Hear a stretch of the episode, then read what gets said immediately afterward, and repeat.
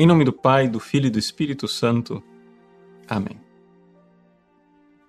Meus queridos irmãos e irmãs, nós continuamos a nossa leitura do Evangelho de São Mateus.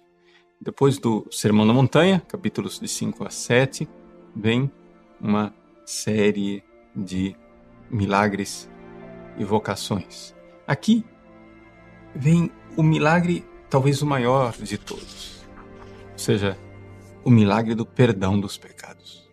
Um paralítico é levado até a presença de Jesus e Jesus então diz: Coragem, filho, os teus pecados estão perdoados. As pessoas começam a ficar indignadas com aquilo, dizendo que Jesus blasfemou. Por quê? Porque, claro, está tomando o lugar de Deus.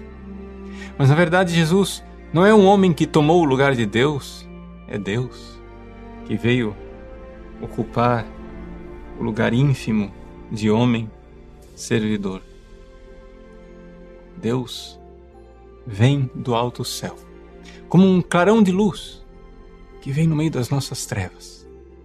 Sim, assim como aquele paralítico que desce pelo teto da casa até a presença de Cristo também Jesus.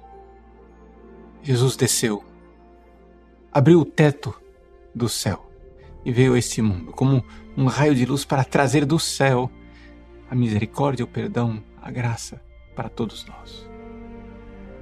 Esse é o objeto da nossa fé. É isso que nós, cristãos verdadeiramente católicos, cremos. Nós cremos que Jesus, homem igual a nós em tudo, exceto no pecado, a natureza humana, alma humana, corpo humano, Jesus é uma pessoa divina. Não é simplesmente um homem. É Deus que assumiu nossa humanidade. É Deus que assumiu nossa condição miserável e humilde. Como aqueles amigos que carregam o paralítico até a presença de Jesus, nós também somos carregados por Deus. A graça divina nos leva até Jesus para que Ele se compadeça de nós e diga estas palavras tremendas e maravilhosas: Teus pecados estão perdoados. Esta é a nossa fé. Mas aqui vem a pergunta: mas nós cremos de verdade? Nós cremos de verdade que o milagre do perdão dos pecados é mais assombroso do que levantar um paralítico do seu leito de dor? Vamos renovar a nossa fé.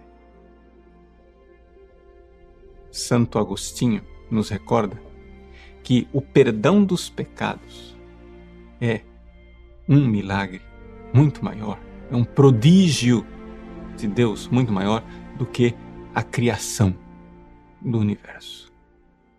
Por quê? Porque quando Deus criou o universo, ele fez as coisas de forma natural, cada coisa tem a sua natureza. Mas quando Deus perdoa os nossos pecados, ele nos eleva para o sobrenatural. Ele nos traz para si. Deus veio até nós para que nós fôssemos até Ele. Então, coragem. Que a sua fé, solidificada e cada vez mais forte, olhe para Jesus. Deus, Deus amado, que se fez homem e veio até nós para nos levar até Ele. Deus abençoe você.